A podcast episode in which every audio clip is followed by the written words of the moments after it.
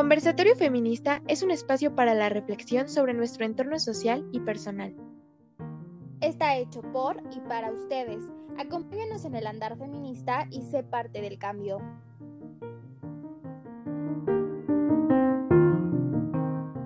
Bienvenidos a un episodio más. Les agradecemos como siempre que estén aquí escuchándonos y pues el día de hoy tenemos un invitado que ya habíamos tenido en otros episodios y pues bueno, ha tenido muchísima respuesta, les gustó mucho los episodios que hemos grabado con él, así que el día de hoy tenemos un tema muy interesante que pues vamos a hablar un poquito de estos tres conceptos que se unen, que es el sistema patriarcal, el machismo y la heteropatriarcalidad. Entonces, pues le doy la bienvenida a nuestro invitado Charlie de Espacio Indecente.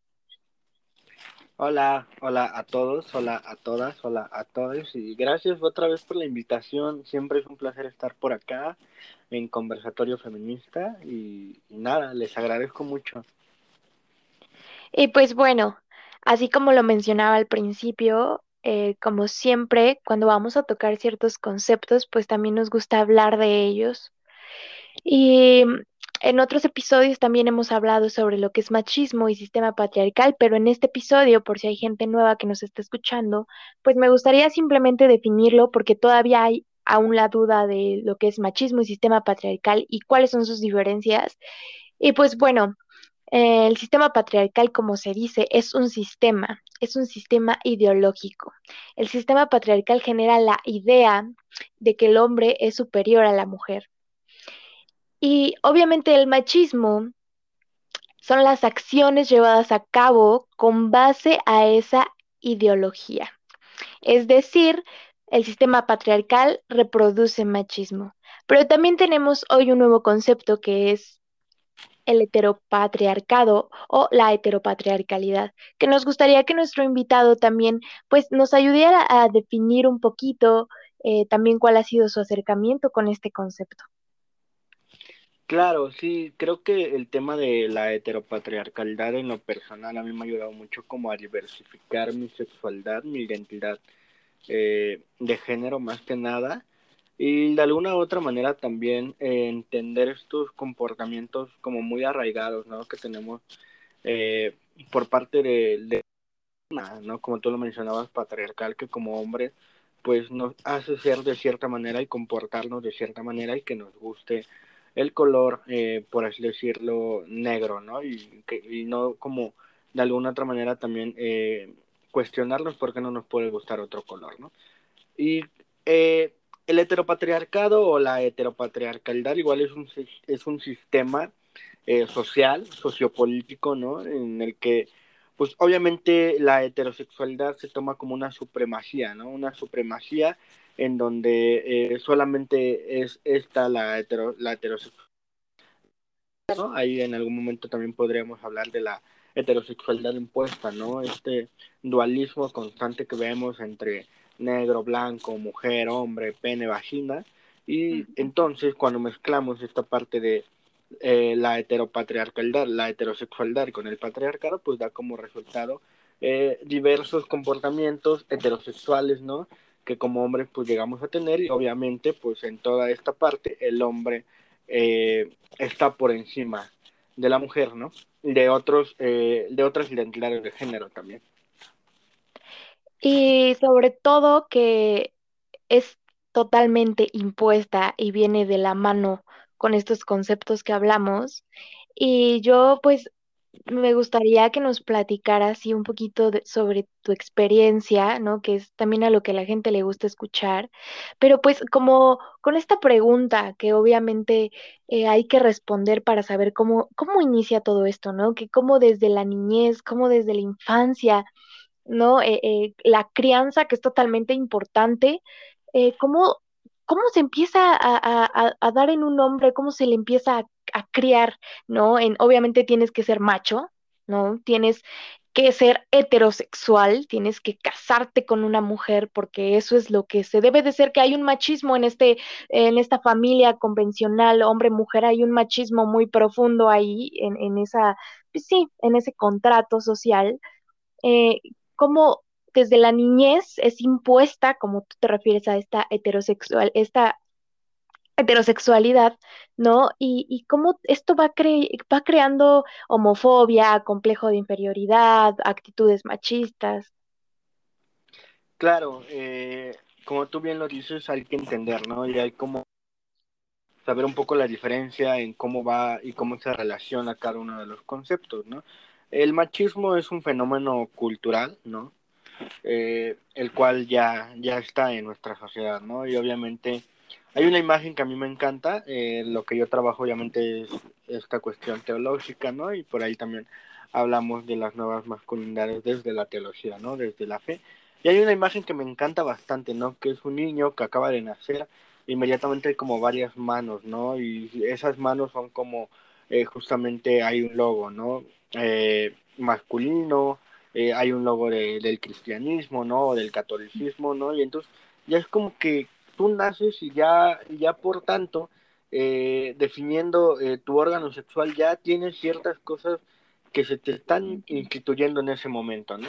Y creo que hay que entenderlo porque justamente a mí me encanta hablar desde la experiencia, ¿no? Yo ya lo he compartido varias veces. Eh, a mí no me gusta el fútbol, no me gusta el fútbol, ¿no? Y eh, se elogia mucho este deporte, ¿no? Sobre todo en los hombres, ¿no? No de algo la connotación de los FIFAs, ¿no? Por ejemplo. Y mi familia le encanta el fútbol. A mi familia le encanta el fútbol, es fanática del fútbol. Y en la escuela se jugaba mucho fútbol, ¿no? Y mis amigos hombres jugaban mucho fútbol. Entonces, al momento de que a mí no me gustaba el fútbol, obviamente yo no me sentía identificado y obviamente me sentía desplazado y señalado, incluso sufrí bullying, ¿no? Por el simple hecho de no jugar fútbol, ¿no? Al momento que, por ejemplo, en, en educación física, eh, al momento de escoger los equipos para jugar fútbol, y ahí ya era obligatorio porque era parte de la clase de educación física, me escogían al último. Y a veces yo no quería ni que me escogieran, o me quería como esconder o que me tragara la tierra, porque era ese bullying, ¿no? De, ay, el niño que es muy afeminado porque no sabe jugar fútbol, ¿no? Entonces, como ya desde ahí eh, empiezan estos conceptos eh, arraigados mucho en la infancia, ¿no? A, ayer, si no más recuerdo, o antier, veíamos mi mamá y yo mientras comíamos un programa, y en el programa no recuerdo cuál programa era, pero invitaban a, una mamá de un niño que había iniciado su proceso trans, ¿no? Y entonces el niño eh, se había sentido identificado eh, como mujer, ¿no? Y, y, era muy interesante el diálogo porque era como decir, como un niño, desde muy niño a muy temprana edad, desde 5 o 6 años, puede decir, me gustan los hombres, ¿no? Y puede iniciar este proceso eh, de transformación, este proceso también eh, de hormonas, ¿no? Hormonal. Y quién no dice que en algún futuro, eh, siendo adulto, se arrepienta. Y yo, decía, yo decía, es que, es que para empezar, ¿por qué somos tan adultocéntricos, no? Desechamos la idea de un niño, de un infante, de decir, me gustan los hombres, ¿no? Me siento identificado en un cuerpo de mujer. ¿Por qué estamos desechando esta idea, no? Ah, pues todos estos conceptos que te estoy diciendo. El patriarcado, que de alguna otra forma también entra un poco el, el capitalismo como tal, y es que nos hace entender que los hombres están en una supremacía y nosotros somos inferiores. No solamente las mujeres, los niños, los infantes son muy vulnerables ante esta situación. De manera que entonces vamos a ver un niño y es como desechable su idea, no tiene nada que decir, en unos años quizás se pueda realmente cuestionar su identidad de género, no va por ahí. Y yo decía, yo desde niño me pasé esta situación y desde muy temprana edad tú ya vas identificando cómo es que Exacto, ¿no? ¿Cuál, cuál es tu identidad de género? ¿Cómo, cómo vas a identificarte en, esa, en ese aspecto, ¿no? Sin embargo, hay una serie de comportamientos heteropatriarcales que te impiden ese proceso y por lo contrario sufres bullying como niño, ¿no? Sufres constantes burlas y de ahí también la famosa connotación de salir del closet, ¿no? Porque vives encerrado en esa burbuja de no querer salir, pero ya realmente desde niño. Y yo, eh, mi sexualidad ahora que a esta edad que, que la he experimentado y que de alguna otra forma también me la he cuestionado. estas nuevas masculinidades, eh, me doy cuenta que desde niño ya tenía yo eh, ciertas dudas y también tenía eh, ciertos cuestionamientos, ¿no? Entonces, sin embargo, pues mi misma infancia y de alguna otra manera el lugar en donde yo me desarrollara, pues lo impedía, ¿no? Iglesia, escuela e incluso familia.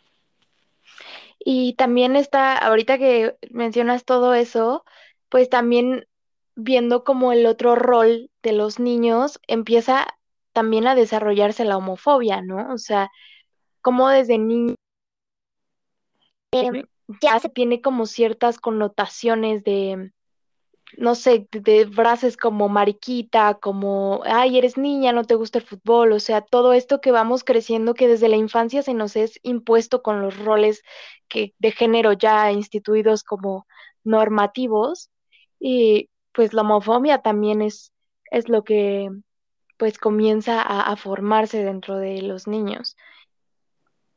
A mí me llama mucho la atención el discurso homofóbico que hay dentro de la misma y creo que ahí puedo entrar en, en, ¿cómo decirlo? Se me fue la palabra, en controversia, porque dentro de la misma comunidad LGBT hay discursos homofóbicos, porque porque sigue estando eh, este comportamiento heteropatriarcal de alguna otra forma, ¿no? O sea, yo soy gay, ¿no? Me gustan los hombres, pero mis comportamientos están arraigados al machismo, de manera que otra persona, ¿no? En este caso transexual, lesbiana o incluso una persona gay que tenga ciertos comportamientos fuera de lo establecido como hombre, es más afeminado que yo, ¿no? Incluso siendo eh, gay. Entonces, creo que eh, eh, esto es muy importante porque incluso en el mismo tema de las masculinidades, y no me voy a alejar un poco del tema, pero el otro día yo en un grupo hablaba sobre cuestionarnos realmente, ¿no? el privilegio que gozamos.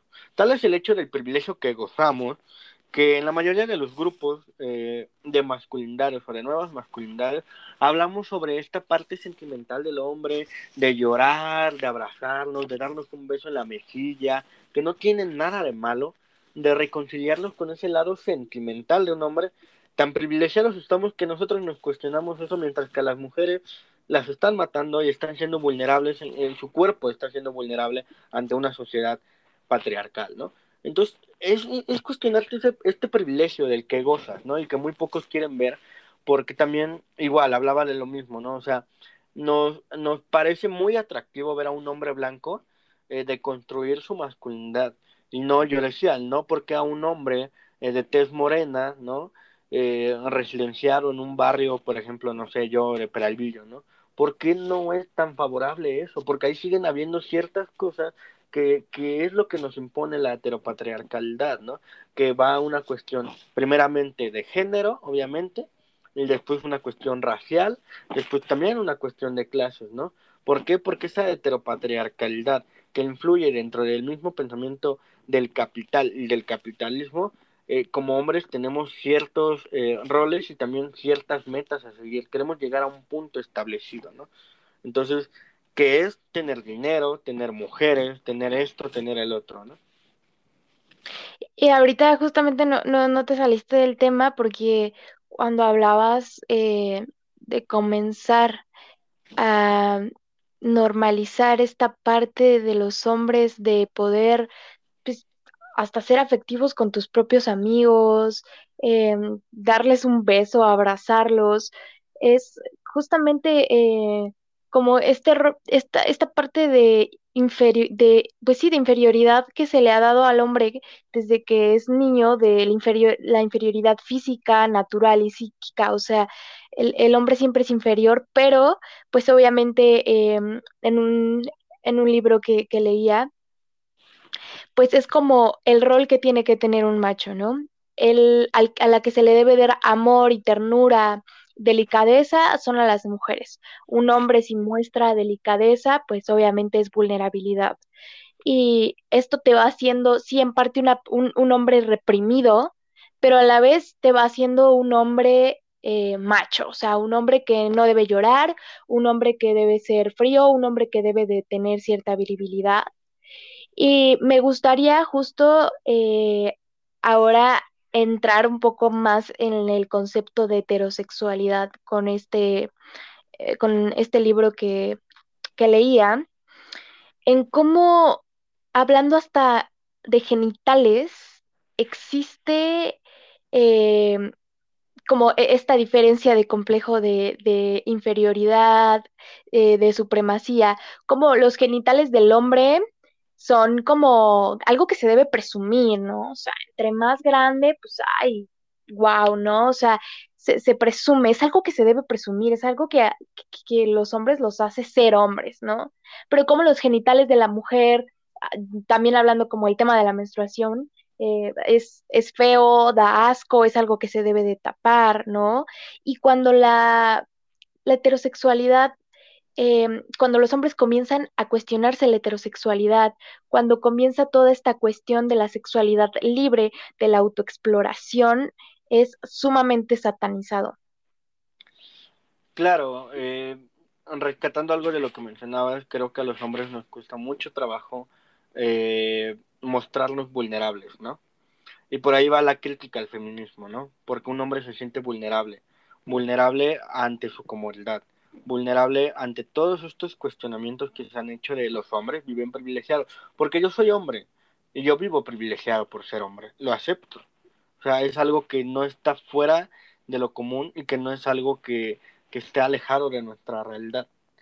¿Cómo le vamos a hacer entonces para empezar a reconstruir y quitarnos esas comodidades poco a poco, ¿no? Porque es un cambio que tiene que ser constante. Yo digo que siempre la reconstrucción es algo constante. Eh, hay un filósofo que ahorita está mucho eh, de top, ¿no? Mucho de moda, eh, Diego Rosalín, que él decía algo que a mí me encantó mucho, que decía, no llegues con vergüenza al futuro. Y a mí esa frase como se me quedó pegada, porque es cierto, o sea, yo no quiero ser el tío homofóbico, yo no quiero ser la tía cristiana eh, fundamentalista, ¿no? O sea, la sociedad va avanzando y si tú no te vas igual, de alguna otra forma, diversificando, cambiando ideas, obviamente, ¿no? Y abriéndote a nuevos panoramas, pues te vas a quedar atrás, no vas a avanzar con la sociedad y eso es lo que pasa. O sea, los hombres eh, de alguna otra manera no queremos avanzar. ¿Por qué? Porque avanzar nos cuesta trabajo, porque entonces vamos a quitar esos privilegios de los cuales gozamos. Y es ahí donde entra el conflicto, ¿no? Entonces, eh, regresando justamente a este tema, es ahí por lo cual yo mencionaba esto, porque yo digo que quizá suene muy radical de mi parte, ¿no? Pero también ha sido mi experiencia y creo que ha sido una experiencia que he compartido con varios, ¿no? Hombres, amigos hombres, que para nos empezar a cuestionarnos y a ver esos privilegios como hombre, ¿no? Y a empezar a deconstruir nuestra masculinidad, tenemos que empezar por cuestionarnos nuestra, eh, nuestra heterosexualidad. O sea, yo no te quiero hacer eh, gay, ¿no? Eh, pansexual, bisexual, ¿no? Queer, ¿no? sea, yo no quiero hacerte eso. Pero más que nada, es importante empezar a cuestionarte la heterosexualidad porque entonces te vas a dar cuenta realmente si estás desarrollando tu identidad de género como realmente quieres hacerlo y no como está instituido. Así es. Y entonces ahí es donde empieza justamente a abarcar este tema de, ok, no manches, o sea, todo este tiempo he generado un discurso sumamente machista de inferioridad hacia la mujer. Puede que sea de una manera eh, más sarcástica, eh, más muy discreta, ¿no? Inconscientemente, pero lo estás haciendo, bro. Yo lo hice en un momento, ¿no? Y creo que eso es lo que me lleva a cuestionar. Si hay que decirlo, eh, hay ocasiones en las que uno, como, como hombre, eh, empieza a cuestionarse una masculinidad, ¿no? Yo lo he dicho, no puedo considerarme feminista porque soy hombre, ¿no? Pero de alguna otra manera mm, no hay esa, no hay esa solidaridad, ¿no? Para con un hombre que se quiere eh, corromper y deconstruir masculinamente, ¿no? Que quiere quitarse esa, ese patriarcado de su espalda y empezar a caminar. No hay un camino, estamos empezando apenas, ¿no? Obviamente ya es un trabajo que lleva décadas, pero apenas está empezando más gente, más vatos empiezan a decir, ah, ok, creo que debo de, empezar a voltear a otros lados, creo que debo de empezar a cuestionarme en sexualidad, pero no, no hay como, como un camino fijo y a veces esto desgraciadamente lleva a que te encuentres, pues obviamente en una sociedad sumamente eh, machista, ¿no? No te sientas y, de alguna otra forma identificada con el machismo, eh, hay muy pocos espacios para hablar de esto llega también muchas veces al suicidio, ¿no? Que es también donde entonces también muchos hombres que de alguna otra forma empiezan a sentirse identificados, eh, que les gustan los hombres, ¿no? O personas bisexuales, es exactamente el mismo tema. Entonces es algo grave. Es algo grave porque nos damos cuenta que el patriarcado, de alguna otra forma, también, eh, quiero decirlo de la manera más crítica, sí afecta a los hombres. Y de alguna otra manera, muchos de ellos han terminado suicidándose porque simplemente no pueden encajar en una sociedad que, que sigue haciendo eh, invisible.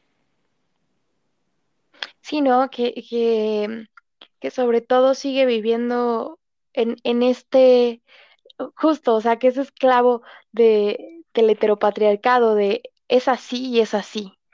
Y si no, no está bien, ¿no? O sea, es mujer y, y hombre, es blanco y blanco, es, o sea, eh, vivimos aún en una sociedad tan normativa que, me, no sé, me pongo a pensar en una persona que toda su vida fue criado como tienes que ser el macho, tienes que ser el fuerte. Y, y creo que hay una edad, la verdad, hay una edad, porque eso es cierto, en la adolescencia todos nos empezamos a cuestionar nuestra sexualidad y no es porque queramos, sino porque en la adolescencia construimos nuestra identidad y nos damos cuenta de muchas cosas, como lo mencionabas, como con un infante. O sea, ¿quién más como tú puede darse cuenta que te gusta y que no te gusta? O sea, en la adolescencia uno empieza a cuestionarse y es ahí cuando muchos eh, hombres, eh, voy a hablar en este caso, eh, viven muy reprimidos porque se empiezan a dar cuenta de cosas, ¿no? De, ah, me gustan también las mujeres, ah, pero también, pues, me gustan los hombres. Y entonces toda su vida vivió en una casa, pues, homofóbica, porque la homofobia deviene también de, del heteropatriarcado, ¿no?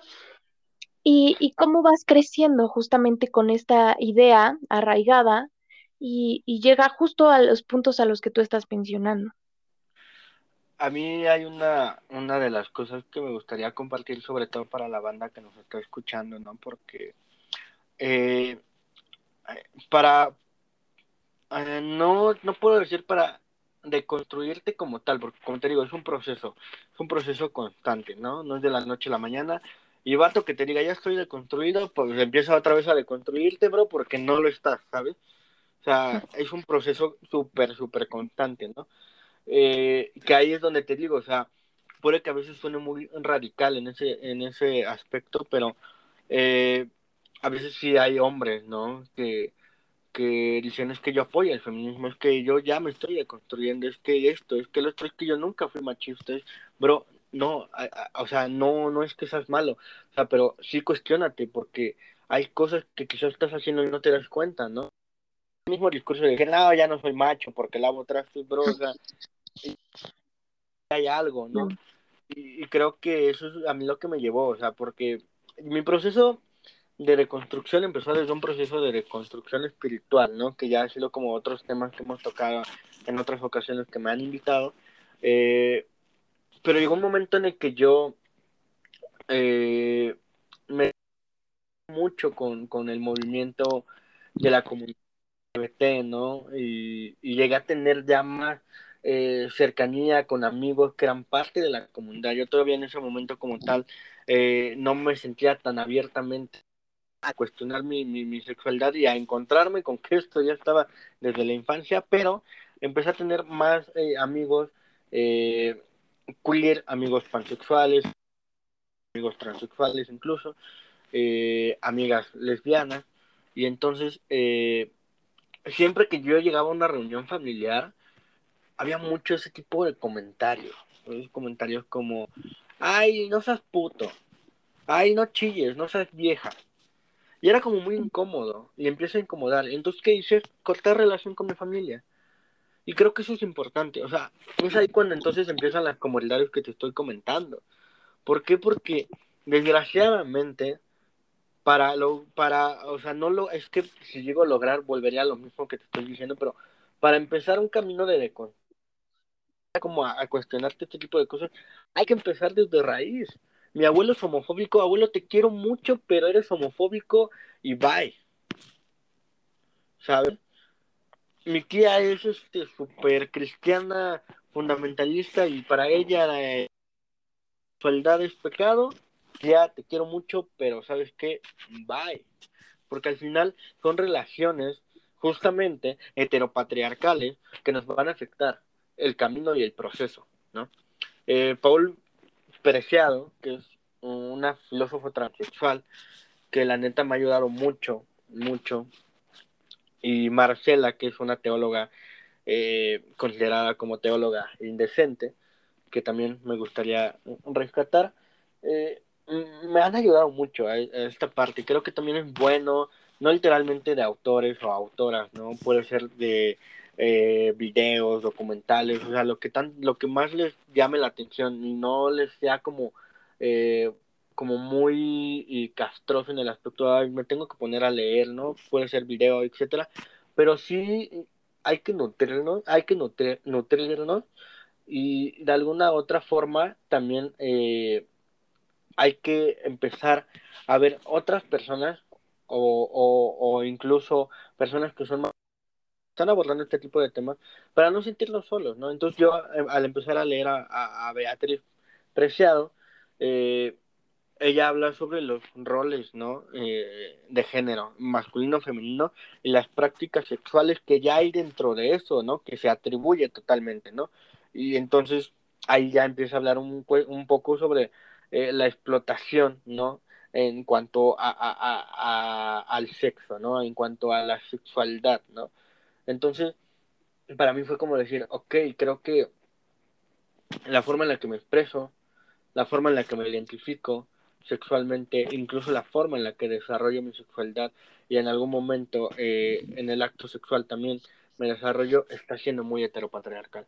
Y entonces empezar, empezar ahí. Pero pues son los privilegios que a nadie le gusta. A un hombre solamente le gusta penetrar a la mujer, venirse y hasta ahí está bien. Y, creo que em, justamente en, este, en este podcast eh, todo ha ido como muy bien ligado, ya casi para concluir. Em, creo que dejas como muy buenos consejos. una frase que me llevo, eh, que yo creo que muchas personas se van a llevar, también es el hecho de decir, eh, cuestiono mi heterosexualidad, no porque tenga que ser gay o lo que yo quiera hacer, sino saber si, si esto está constituido y, y, basado desde un sistema ya impuesto o, o, realmente pues lo soy, soy heterosexual, ¿no? Yo, yo siempre he tenido la idea, ¿no? Lo compartí en un, en un episodio, yo siempre en mi pensar he creído que, que todas las personas son bisexuales, ¿no? Pero no todas las personas se identifican igual o no todas las personas le quieren dar el nombre. Pero lo importante no, no, creo que no es el nombre, sino también, como dices, cuestionarse, cuestionarse la raíz, cuestionarse la base, porque si no, no la cuestionamos, entonces esa raíz va a hacer que comencemos a reproducir eh, ciertas actitudes que van desde una ideología impuesta. Claro, y que de alguna otra forma también, eh, si no te lo cuestiona, o sea, es muy tóxico, tanto para ti como para quienes te rodean. Entonces, yo no tiene mucho que abiertamente me considero una persona queer, pero mucho tiempo atrás estuve cuestionándome esa parte. Quiero que también me gustaría invitarlos a, eso, ¿no? O sea, sé la persona que tú quieres ser, no la persona que se te impuso, impuso ser, ¿no? Que al final es lo que implica esto. O sea, yo en algún momento dije, creo que no soy heterosexual, creo que no, pero dije, tampoco soy gay y tampoco soy bisexual, porque ya hay desgraciadamente ciertas atribuciones eh, o ideologías ya muy marcadas, ¿no? O sea, gay tengo que ser más femenino, no lo creo, o de, todo, de, o de la de la forma distinta, ¿no? O sea, soy femenino, no tiene nada que ver, o sea, ¿sí me explico? Claro. Y, y creo que por ahí va, o sea, realmente a mí no me hasta la fecha eh, no me siento identificado con, con un concepto de género, ¿no?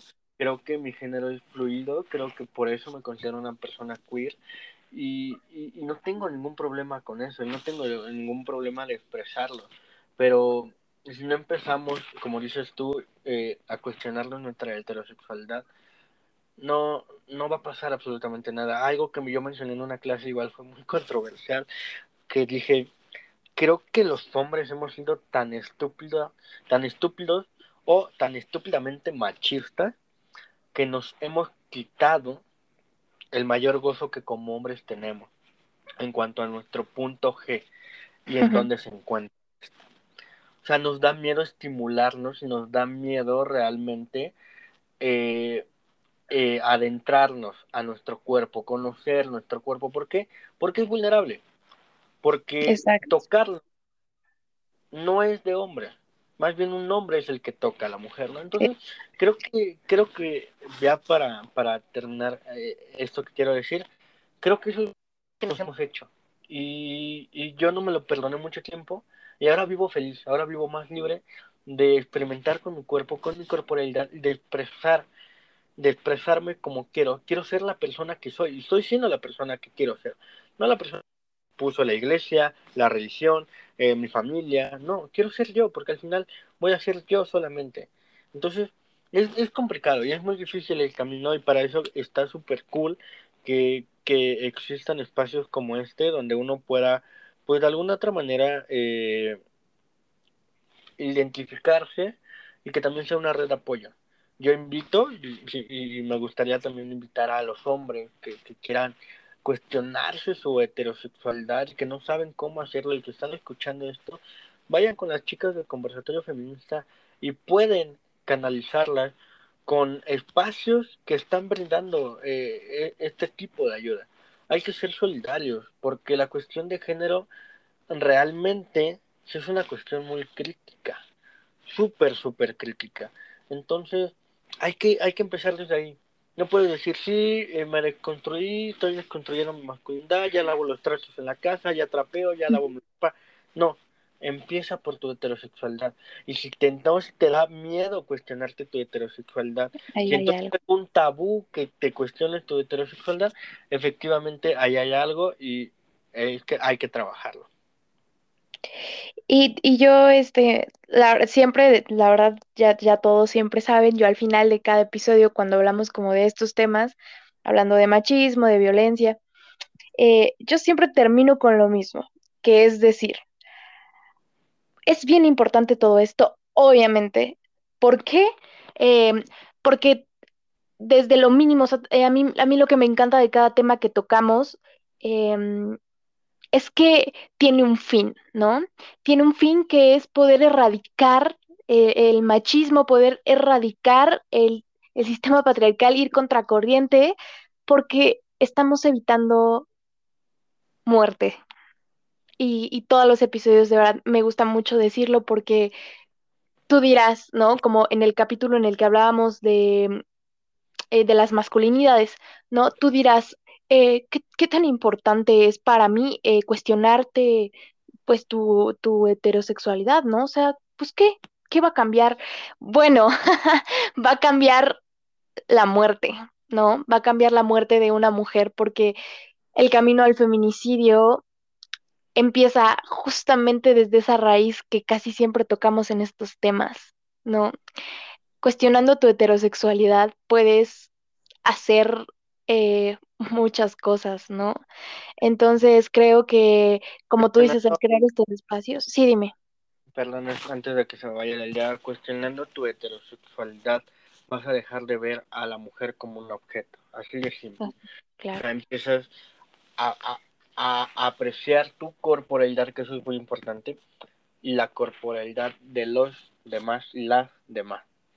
No, no, no cualquier cuerpo es invisible, todos los cuerpos son importantes, todos los cuerpos tienen voz, los cuerpos transexuales, que es un tema que también estaría muy, muy, muy, muy interesante tocar porque la gente transexual sigue estando alejada, o sea, volvemos a lo mismo, o sea, sí, sí, hay, hay, hay, hay una desigualdad tremenda de género, de género, hombre-mujer, ok, y las personas bisexuales, las personas transexuales, los hombres que se sienten identificados con otros géneros. Entonces, tenemos ya empezar a trabajar, ya logramos eh, eh, eh, concientizar un poco a la gente, porque sí, ya hay muchos hombres que se cuestionan su masculinidad. Ok, empezar, empezar a trabajar, a trabajar, poner nuestro granito de arena y empezar también con estas otras identidades de género, ¿no?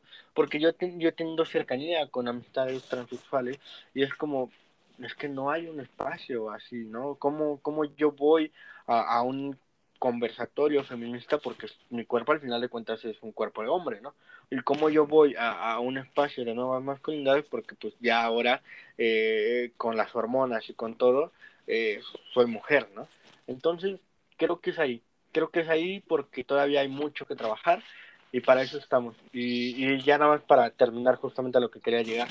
Es muy bonito, es muy bonito porque pues, me acuerdo mucho con mis amigos las últimas veces que íbamos a, a de, de, antro, nosotros la mayoría de las ocasiones íbamos a, antros de por zona rosa que son emblemáticos eh, en la comunidad LGBT y yo los empecé a llevar, ¿no? Yo era como, vamos, vamos, ah, es que esos antros son de, de, de gays, no, vamos. Y ya hay un discurso con mis amigos eh, de que me dicen, oye, eh, esto está muy bonita esta draga, ¿no? Y yo, sí, o sea, no tiene nada malo que se te haga bonita, ¿no? Y haciendo algo muy hermoso, ya haciendo algo muy reconciliador, porque mi círculo de amigos ya no es como, mira esta morra, mira esto, ¿no? O sea, es como, vamos a divertirnos, vamos a pasarla chido, vamos a enfiestar entre nosotros, y te puede gustar un vato, te puede gustar una draga, te puede gustar una mujer, o sea, todos los cuerpos son importantes, no tiene nada de malo, ¿sabes? Eso eh, me parece una buena conclusión para, para terminar. Eh, y pues bueno, eh, creo que fue un capítulo muy interesante, un capítulo como es el objetivo de este espacio, ¿no? A través de la reflexión, poder cambiar nuestra conciencia, que sí se puede y que seguramente los que nos escuchan y los que son fieles a, a nuestro programa, pues han ido poco a poco también reflexionando a través del diálogo. Y pues nada, agradecerte muchísimo por la por aceptar la invitación. Eh, si gustas dejar eh, las redes sociales eh, de tu espacio, de, de, tu proyecto. Claro, siempre es un placer que me inviten por acá. La verdad me siento me siento muy honrado, ¿no?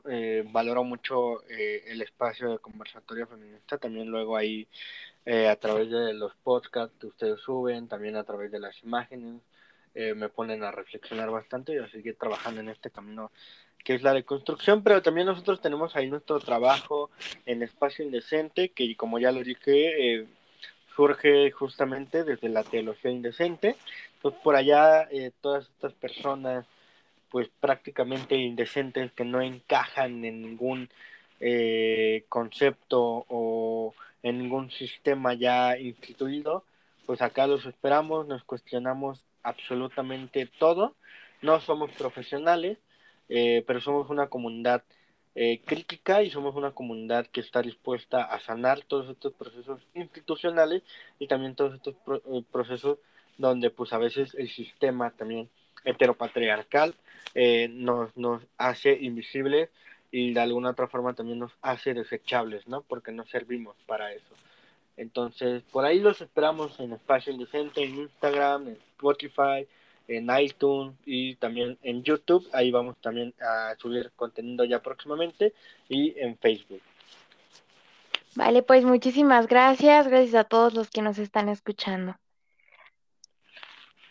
Gracias, bye.